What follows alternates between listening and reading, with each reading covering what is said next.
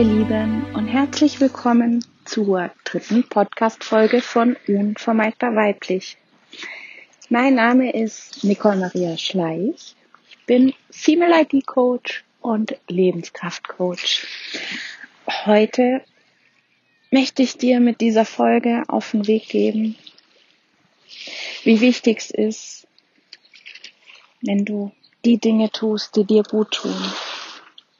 Und wenn du die ersten zwei Podcast-Folgen schon gehört hast von mir, weißt du, ich bin spontan gestartet.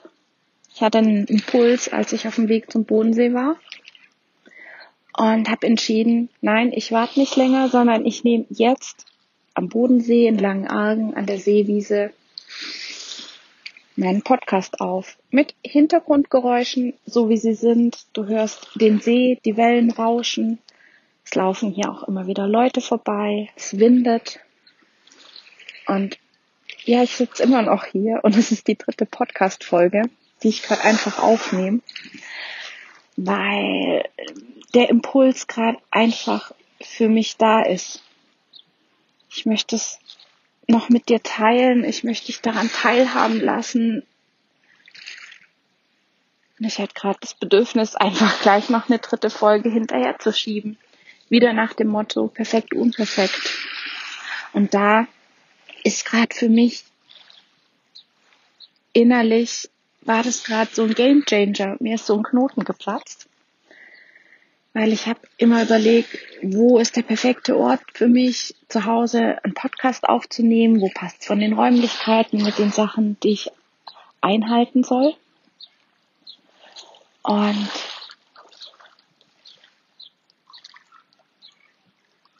der perfekte Ort ist immer da, wo ich gerade bin. Und ich muss kurz Stopp machen. Da kommt eine Ente es geht weiter. Ich habe kurz die Folge unterbrochen. Sind hier gerade zwei Erpel angeschwommen gekommen, sind so straight aus dem Bodensee gewatschelt und in Richtung zu mir an die Picknickdecke. Und es hat dann erstmal kurz so einen Schockmoment gegeben, weil der eine ist einfach so gekommen. Dachte ich, okay, meine Weiblichkeit wirkt auch bei Erpel. Sie sind jetzt immer noch am Ufer, putzen sich, machen sich schick ich bin nicht die Entendame, die sie sich wünschen. Ich hoffe, das wissen sie. Und auch da, ich schneid's nicht raus, dass ich gerade erstmal so einen Schockmoment hatte, sondern das möchte ich einfach mit euch teilen. Und genau, ich war gerade dabei zu sagen, der perfekte Moment, der perfekte Ort, einen Podcast aufzunehmen, ist da, wo ich gerade bin, da, wo ich mich wohlfühle und da, wo es fließt für mich. Und ich glaube, nachdem ich jetzt hier einfach am Bodensee sitze, was einfach für mich mein absoluter Kraftort ist. Ich weiß, ich wiederhole mich in den Podcast-Folgen, aber ich finde es einfach wichtig zu wissen und auch da darfst du für dich herausfinden, welche Orte geben dir Kraft. Wo kannst du auftanken? Und bei mir ist es einfach der Bodensee. Und deshalb gibt's jetzt gerade einfach die dritte Folge, auch wenn ich nicht weiß, wie die ausgestrahlt werden. Aber wenn du das jetzt hörst, dann habe ich es hingekriegt, indem ich einfach, indem ich es einfach getan habe.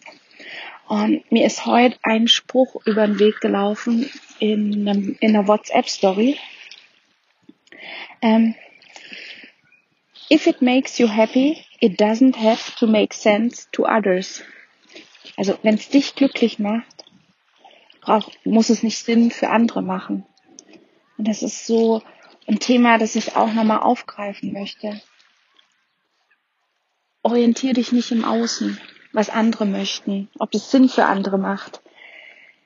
Keiner fühlt wie du, denkt wie du, lebt wie du.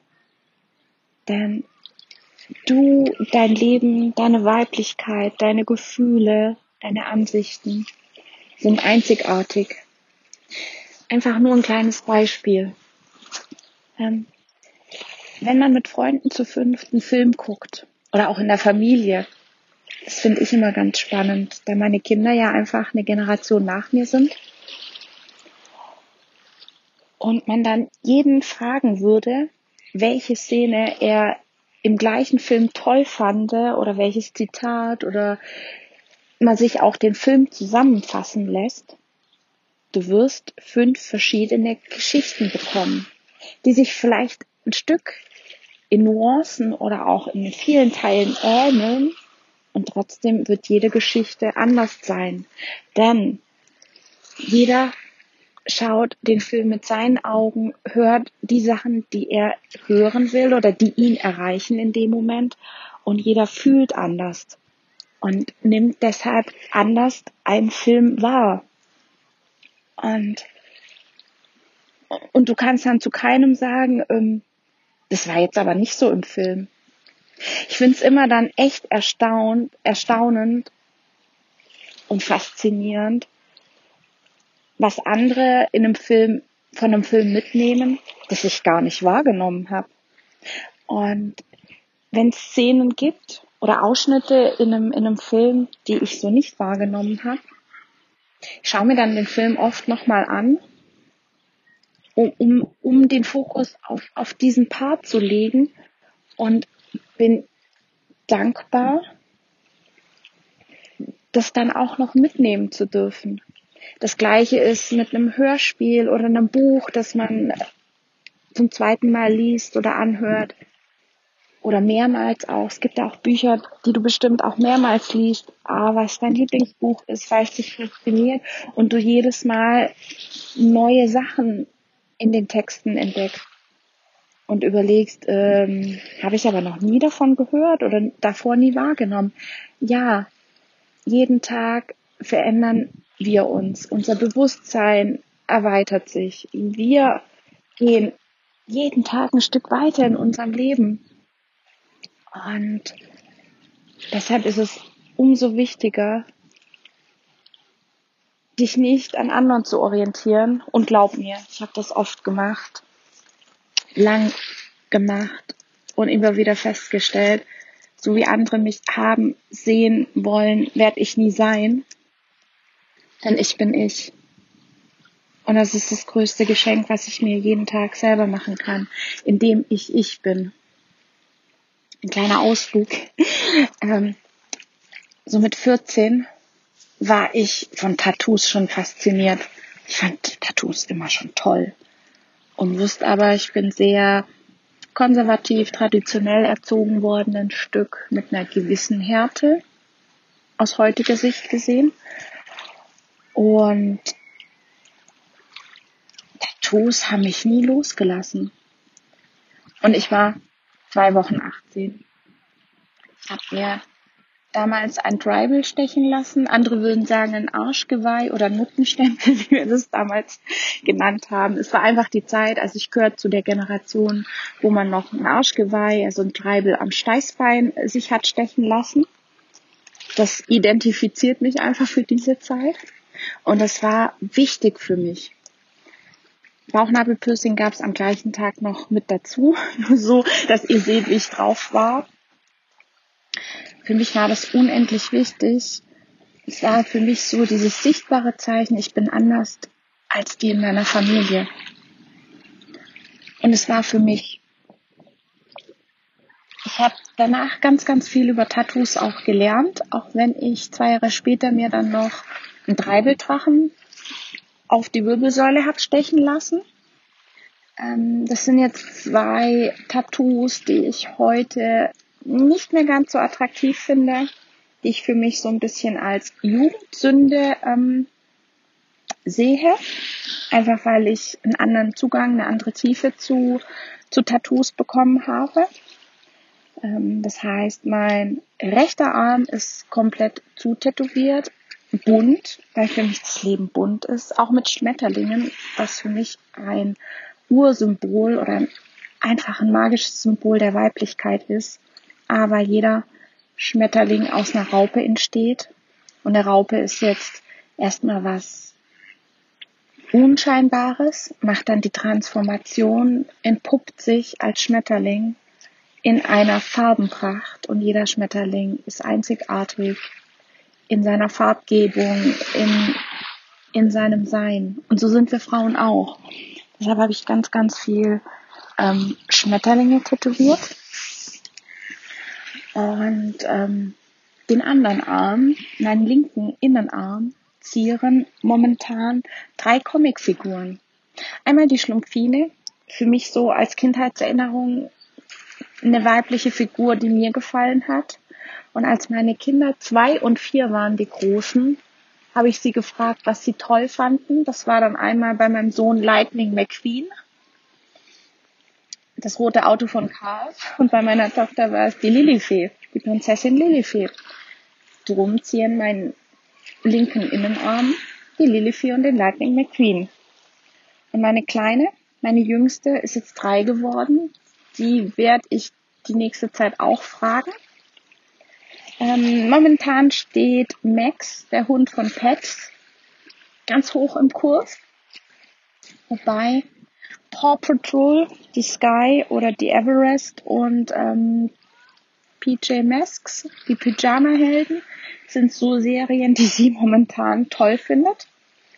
Wobei auch die Wolkenkinder, genau. Also ich wüsste gerade nicht, was sie sagen würde, aber auch da, ich würde es mir tätowieren lassen und auch ähm, dieses Tattoo werde ich tätowieren lassen dann. Wer immer die Comicfigur sein mag, ähm, weil es ein, ein, für mich ein Andenken an meine Kinder ist. Und ähm, auch da, viele finden das crazy, viele lachen, schmunzeln, ähm, wie auch immer. Es bin ich. Ich lebe für diese, nein, ich lebe nicht für diese Tattoos, nein, sie sind, sie sind für mich anstatt ein Tagebuch eine Erinnerung an verschiedene Momente in meinem Leben. Meine Omas waren wichtige Personen in meinem Leben zum Beispiel. Meine Oma mütterlicherseits und väterlicherseits und sie waren sehr, sehr verschieden. Meine Oma mütterlicherseits war streng gläubig, hat sehr viel mit ihrem Glauben ausgemacht, hat dafür auch gelebt. Und meine Oma väterlicherseits hat zehn Kinder auf die Welt gebracht. In der Nachkriegszeit. Ihr Mann, mein Opa, war damals ganz, ganz viel auf, als Pionier auf Reisen. Und acht Kinder, mein Papa, der sieben Schwestern hat, hat sie großgezogen. Zwei unterschiedliche Frauen, aber voller Energie, voller Power, jede für sich. Und als ich mir ein Andenken für sie tätowieren lassen wollte, hat, mich mein Tätow hat sich mein Tätowierer mit mir hingesetzt und wir haben eine Weinrebe gefunden.